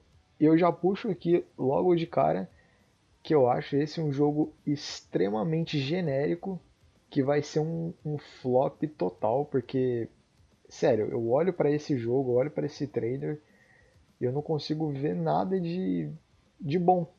Eu só vejo um, uma cópia de um monte de jogos juntos, entendeu? Feitas pra, pra hypar, feitas pra te, te empolgar e não, não, dá, não, não dá certo. Puta, sabe o que pareceu pra mim, velho, esse Godfall? Um Darksider wannabe, tá ligado? Parece que ele pegou um monte de coisa, aí jogou tudo num, num caldeirão que tinha o Darksiders dentro e virou isso, tá ligado? Tipo um Darksiders wannabe. Nada é. mais que isso. Tipo isso, um Darksiders misturado com Dark Souls e joga uns loots pelo, é. pelo mapa, deixa online e é isso aí, tá ligado? É bonito, é bonito. Tem luz pra porra, tem luz pra porra, tem tudo isso tudo mais. Eu acho que ele vai servir como é, bucha de canhão, sabe? Que nem foi o Rise pro Xbox One, que ele é, porra, é um jogo bonito pra caramba, gráficos impressionantes, é, questões técnicas extremamente altas ali. Você vê um jogo que você fica impressionado pelos gráficos e tudo mais, mas no final o jogo não, não, não entrega nada, sabe? A entrega dele é muito menor do que a expectativa. Eu acho que vai ser exatamente isso. Eu acho que vai ser um flop aí, concordo com o Hunter. É, em comparação, a gente já consegue ver a... o final que esse jogo vai levar, né? Ele já comparou ele com o Rise, é, não tem outro destino. Ah, é. Então. Só pra ter noção, né? É. Acho que o Godfall, por mais que pareça ser bem genérico, eu também vi o trailer, eu não vi nada demais. Igual o Ace falou, muita luz, muita isso, muito aquilo. Meio que pra dar um. Olha, meu Deus do céu, vai ser incrível mas acho que não vai ser tudo isso também. Pode dar certo? Pode. Às vezes o, o, o, o simples é bom. E acho que vai acabar sendo um jogo bom, assim, vamos dizer, para poder chutar o console. Tipo, para poder começar ele. Vai ser um bom ponto de start. Mas acho que ele não vai ser muito lembrado ao decorrer da geração.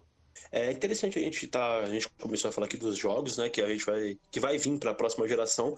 A gente não vai citar jogos de esporte, por exemplo, FIFA, PES, NFL, NHL, enfim.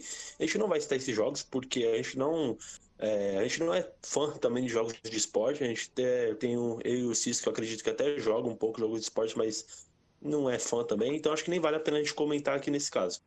Mas um jogo que eu particularmente eu gostaria de falar e eu acredito também que o Cício gostaria muito é o Halo Infinite.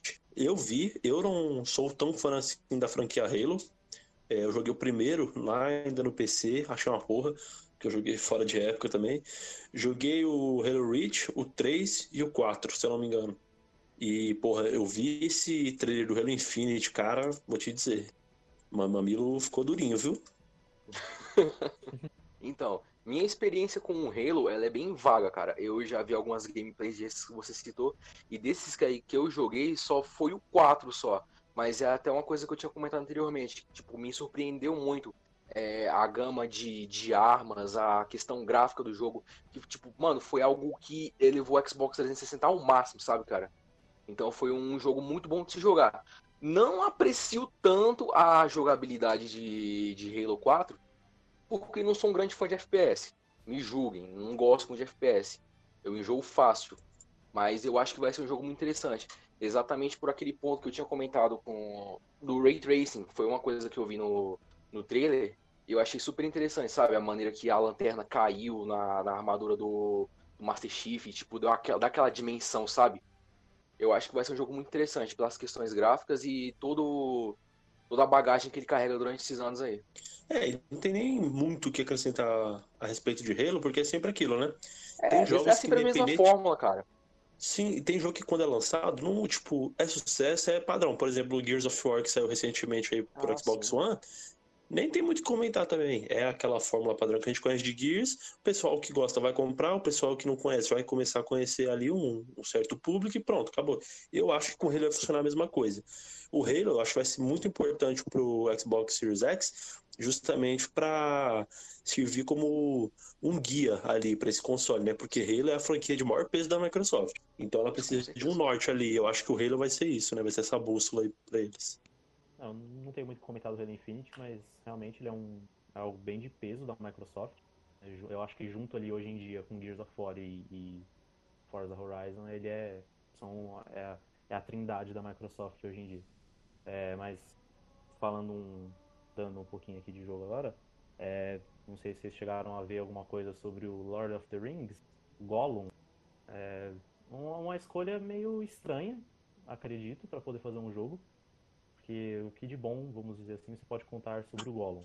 É, com certeza é um, é um, dos personagens mais conhecidos aí, né? Do, hoje em dia, da, da Terra-média.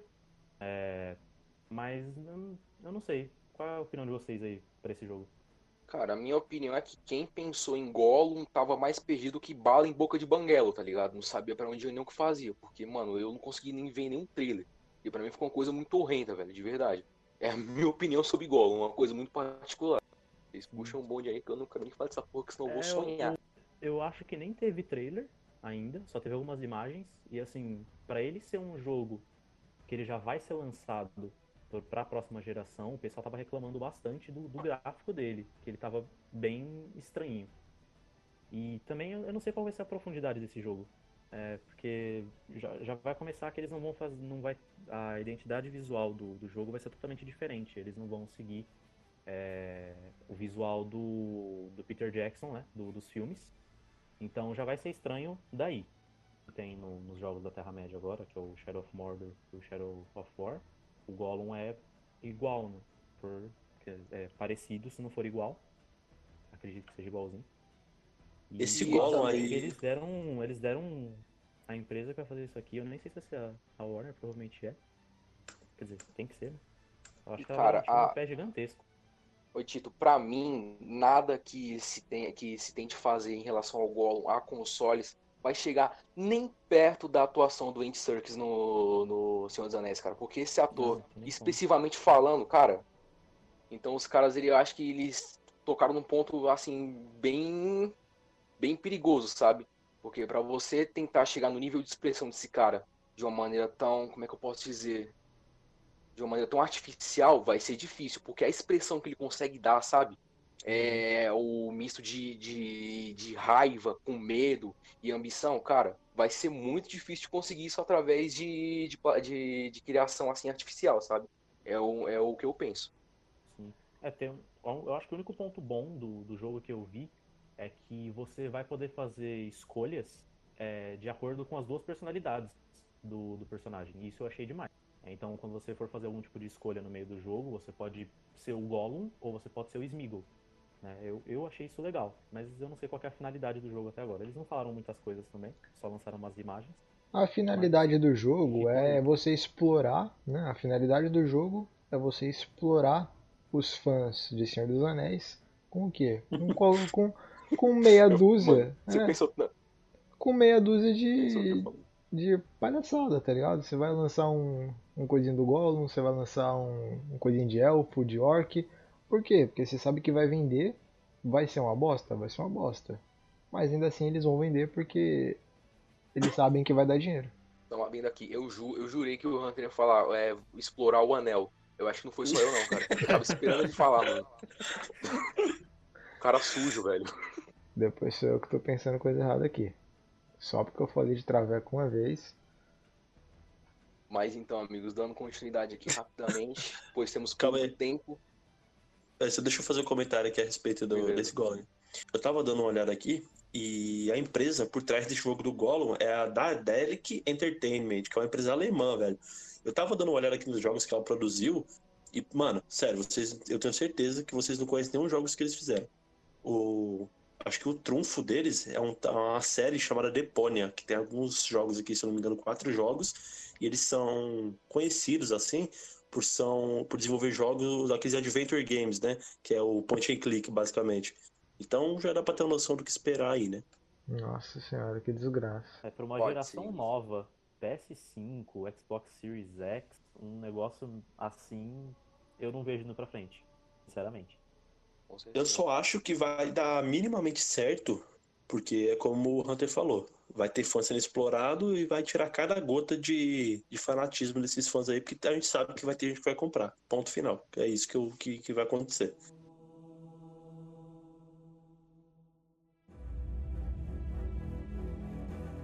Agora, dando continuidade aqui, aquele que vai chegar, na minha opinião, que pra mim vai ser o melhor da, da lista aqui que a gente tá vendo, que é o Assassin's Creed Valhalla.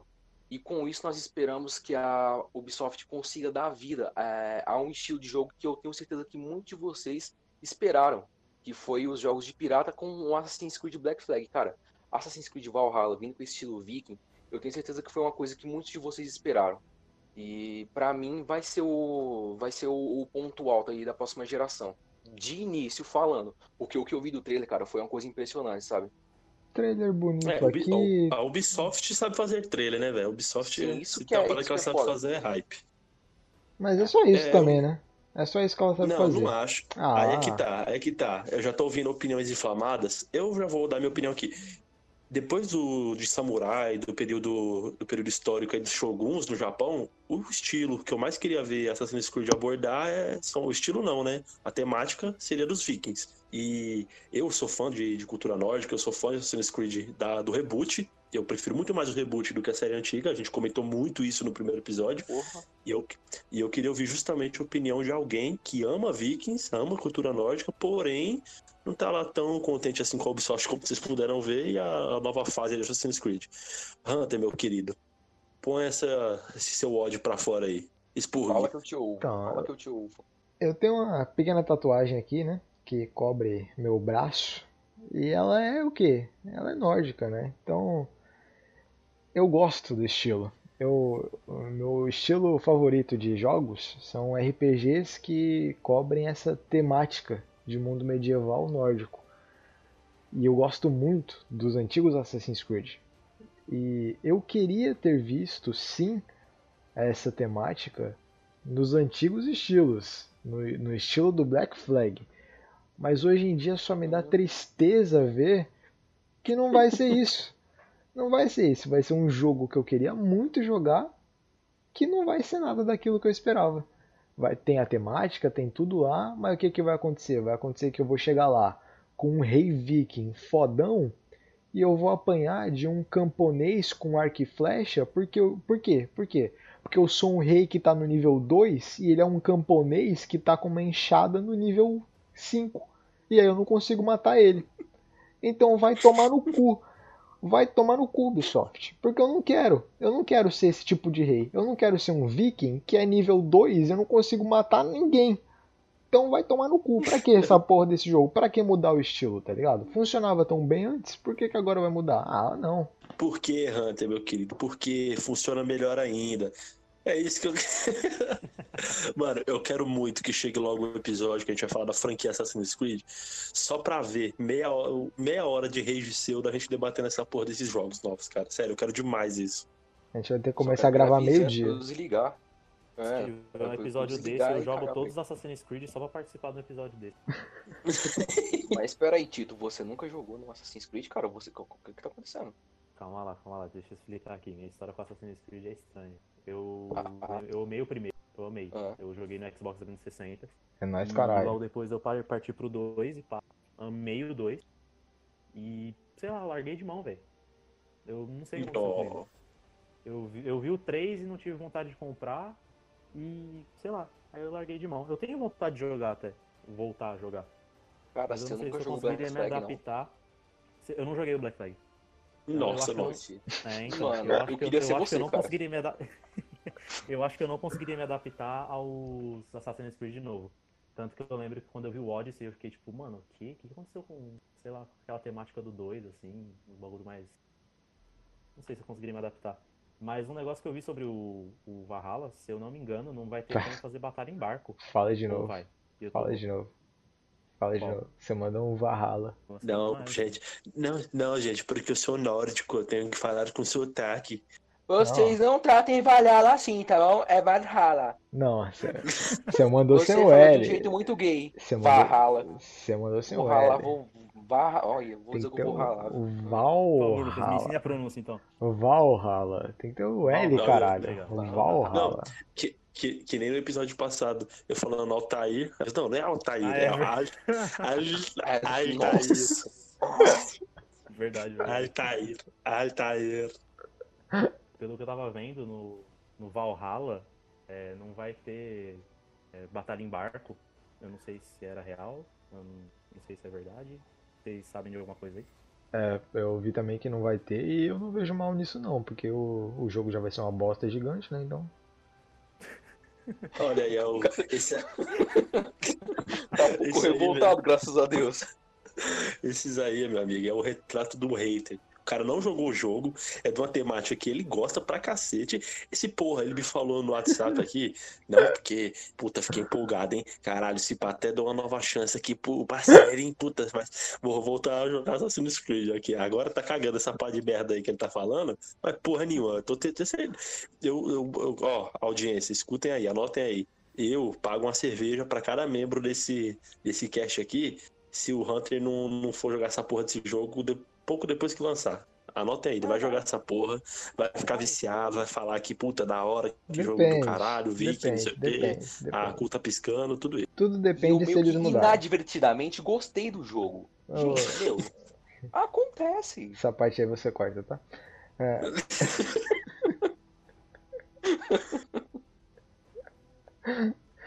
Não, mas tudo depende do. Se eles mudarem. aí, se, eles, se eles mudarem.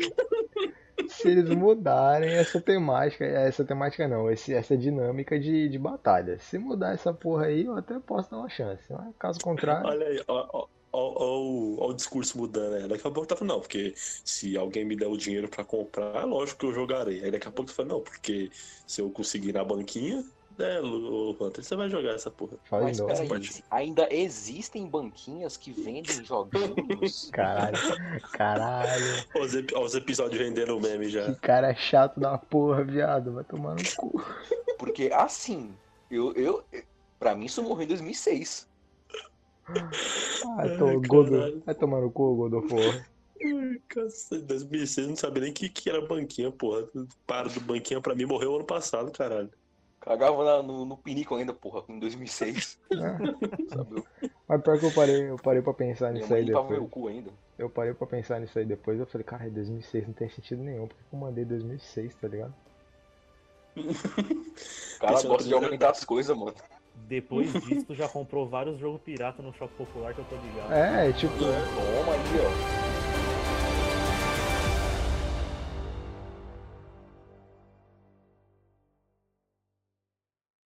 E a gente, já que a gente já falou de uma franquia da Ubisoft aí, que é Assassin's Creed, a gente tem que falar também de outra franquia, que é o Watch Dogs, que agora vem com um spin-off da série, né? Watch Dogs Legion. E aí, o que, que vocês acharam aí do, do trailer do Watch Dogs Legion? quer que eu fale da Ubisoft ainda? Pode se atentar só ao Watch Dogs só. Ah, porque, porra, esse jogo aí, meu amigo, é. Não, né? Não vai rolar, não vai dar certo. Você, Por quê, porra? você bate o olho nesse jogo, você sabe que não vai dar certo. Ah, mano, eu discordo, viu? Não é um jogo que eu me interessei, Mas eu acho que vai dar certo sim, viu? Eu acho que o Watch Dogs Legion ele tem a possibilidade de fazer a franquia dar uma acordada, vamos dizer assim.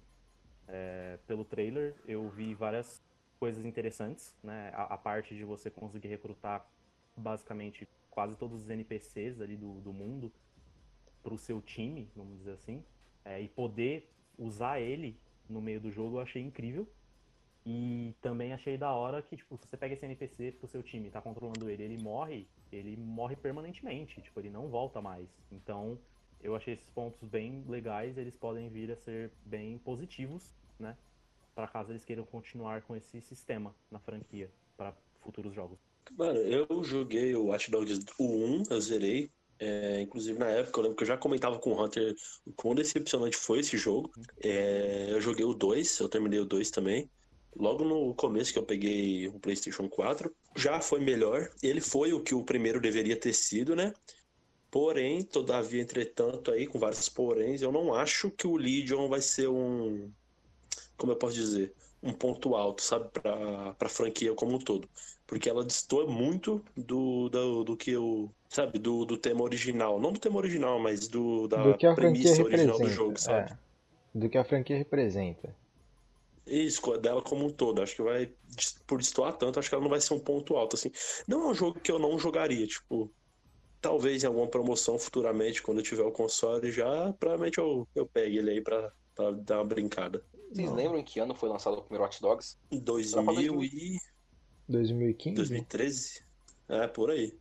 Cara, eu acho que a Ubisoft fez sair na esperança de peitar o GTA V, sério mesmo. Mas o Sherlock Holmes aí adivinhou óbvio, porque esse era o marketing da que a, que a Ubisoft estava tendo. Era que seria um, um GTA, né? GTA-like, só que melhor. Porque você poderia hackear a cidade. É, tanto que tinha o. Tinha aquele. aquela frase deles, né? Sai de Los Santos e vá para, para Chicago, né? Que eles estavam falando. É, acho foi... que o maior tiro do pé na, da franquia foi tentar se comparar com o GTA. Porque se você for parar pra pensar, o GTA ele tem uma fanbase, porra, desde lá do Play 1, cara. O GTA 1, o GTA 2, que não são muito conhecidos hoje em dia. Mas aí depois que mudou pro, pro GTA 3, já foi um negocinho 3D. Cara, depois que chegou o San Andreas, tipo, criou um, uma. Uma massa. Né? de fãs, uma massa gigantesca de fãs. Aí você vai lançar um jogo em 2014 depois que já teve GTA San Andreas, GTA Vice City, GTA V, eu não vou nem citar o 4 porque ele não, não vale a pena. É, e, e, aí você fala que vai ser melhor do que uma franquia que já era é, consolidada. Foi um puta tiro no pé. Um tiro de bazuca no pé.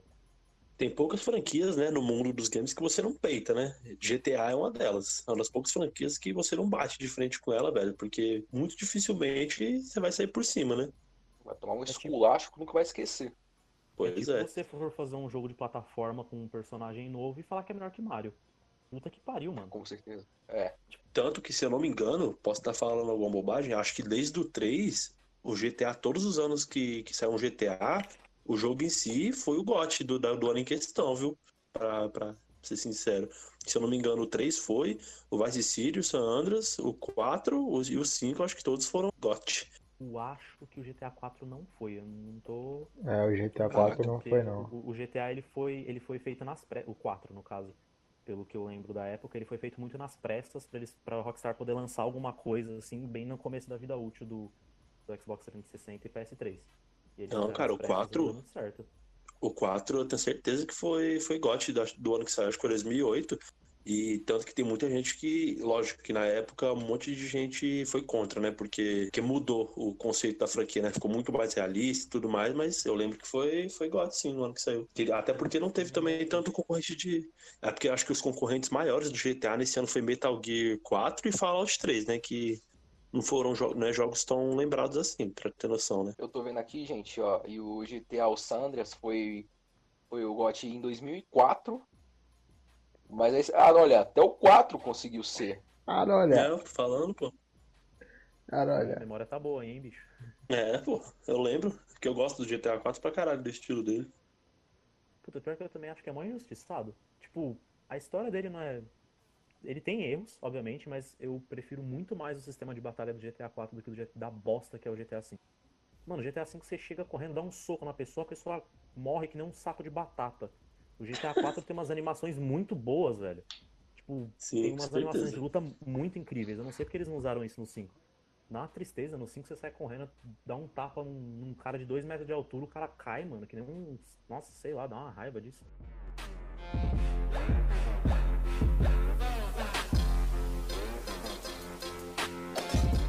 E a gente falou aqui também, falou de alguns jogos, citou por alto, a gente não vai citar a lista toda que é enorme, a gente até queria, mas tem muito jogo que a gente não falou, que tem, por exemplo, o Rainbow Six Quarantine, tem o remake que vai ser do Rainbow Six Siege, tem o Outriders, tem o Hellblade 2, vai ter o Call of Duty Warzone, Destiny 2, vai ter o novo Yakuza, vai ter remake que é do que é o do Gothic, né, que vai sair, vai ter Dying Light 2, vai ter muita coisa aí que a gente não não comentou, mas que vai chegar aí para os novos consoles e que se a gente ficar aqui a gente vai passar o resto da vida comentando. Entretanto, tem jogos que possivelmente vão sair para novas plataformas também, como por exemplo The Last of Us 2, provavelmente vai sair também para o Play 5, assim como o primeiro saiu para Play 4, né?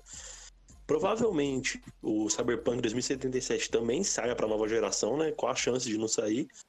Mas eu queria perguntar de vocês aí, de jogos que não foram anunciados ainda, mas que vocês acham que serão anunciados ou que vocês querem muito. Eu já vou começar com um aqui que eu sei que todo mundo quer, que é um GTA 6. Eu já vou puxar outro aqui que é o The Witcher 4. E é isso aí, caralho. Ah, mas, o- a, mas a Project Red ela falou que o próximo AAA que ela ia Sim, fazer né? Tá depois do ligado. Cyberpunk ia ser um The Witcher 4. Eu quero ver como é que vai ser isso, né? Porque Só- no 3 meio que acabou ali com o arco do Geralt. Então ia ser legal se eles explorassem mais o mundo agora. Né? É, pelo que eu entendi, pelo que eu entendi, não vai nem se chamar The Witcher 4, né? Não vai ser uma continuação, vai ser tipo Witcher, vai ser o vai ser no mundo de Witcher. Aí eu já acredito que eles vão pegar mais pelo RPG ocidental de verdade mesmo e fazer você criar o seu próprio o seu próprio personagem, entendeu? The. Elder Scrolls 6, sem mais. Sem mais nem menos. Daí Quando lançar essa ainda. porra. É, você Quando sabia que essa porra, eu vou vender minha casa pra comprar videogame, joguinho, que eu vou querer muito jogar. Você sabe que Sem saiu mais. uma notícia agora. Você sabe que saiu uma notícia agora de que vai demorar anos pra gente ter uma notícia sobre o jogo. Quiçá, Sério, velho? quiçá, quando o jogo vai ser lançado. Tô falando sério. Então esquece. É, sim, Nossa, porque pode eu, crer, eu- foi hoje pelo, há 10 horas. Ah, meu Deus. Sim, na gravação desse episódio, a gente tá gravando na segunda-feira, dia 11, na verdade já é dia 12, no horário que a gente tá gravando isso. É, o jogo, pelo que eu bem tava lendo, tá em pré- pré-alfa, sabe? Tipo, uma parada muito antecipada. Hum, Aquilo que a gente viu na, na E3, se eu não me engano, aquele teaser, foi teaser do teaser mesmo, é, é tipo. Não tem nem. Provavelmente logo pode mudar, muita coisa pode mudar. O título provavelmente vai ser mudado, porque, que nem eu falei, tá em pré-pré-alfa, né? A expectativa aí, eu chuto 2023 aí, vai, um um do Elder Scrolls 6. é, mal, Caralho, o mal vai saiu virar do então um papel. Half-Life da vida, um The Last Guardian. Aí espera 15 anos pra jogar essa merda. Maravilha. Vou ter filho quando jogar essa porra. Muito bem lembrado aí, por falar em The Last Guardian, tem um novo jogo do mesmo produtor que ficou aí no limbo, né? Não tem, não tem nome, não tem data de lançamento, não tem nada. Mas estamos aí Do aguardando. É, do Fumito Ueda, um novo jogo aí dele que tá pra ser lançado. E aí Deus sabe quando que vai ser. Eu não sei o nome do jogo, eu não sei qual que vai ser a premissa do jogo, eu só sei que eu vou jogar, velho. Porque É. se tem um, um cara que eu sou fã mesmo na indústria, é o, é o Fumito Ueda, porque eu acho que ele consegue passar uma, uma sensação pro, pro jogador muito, muito forte, sabe? Ele consegue impactar o jogador. Eu joguei Shadow of the Colossus, a gente comentou lá nos jogos que marcaram a gente. É um dos melhores jogos que eu joguei na minha vida. Eu já joguei o The Last Guardian.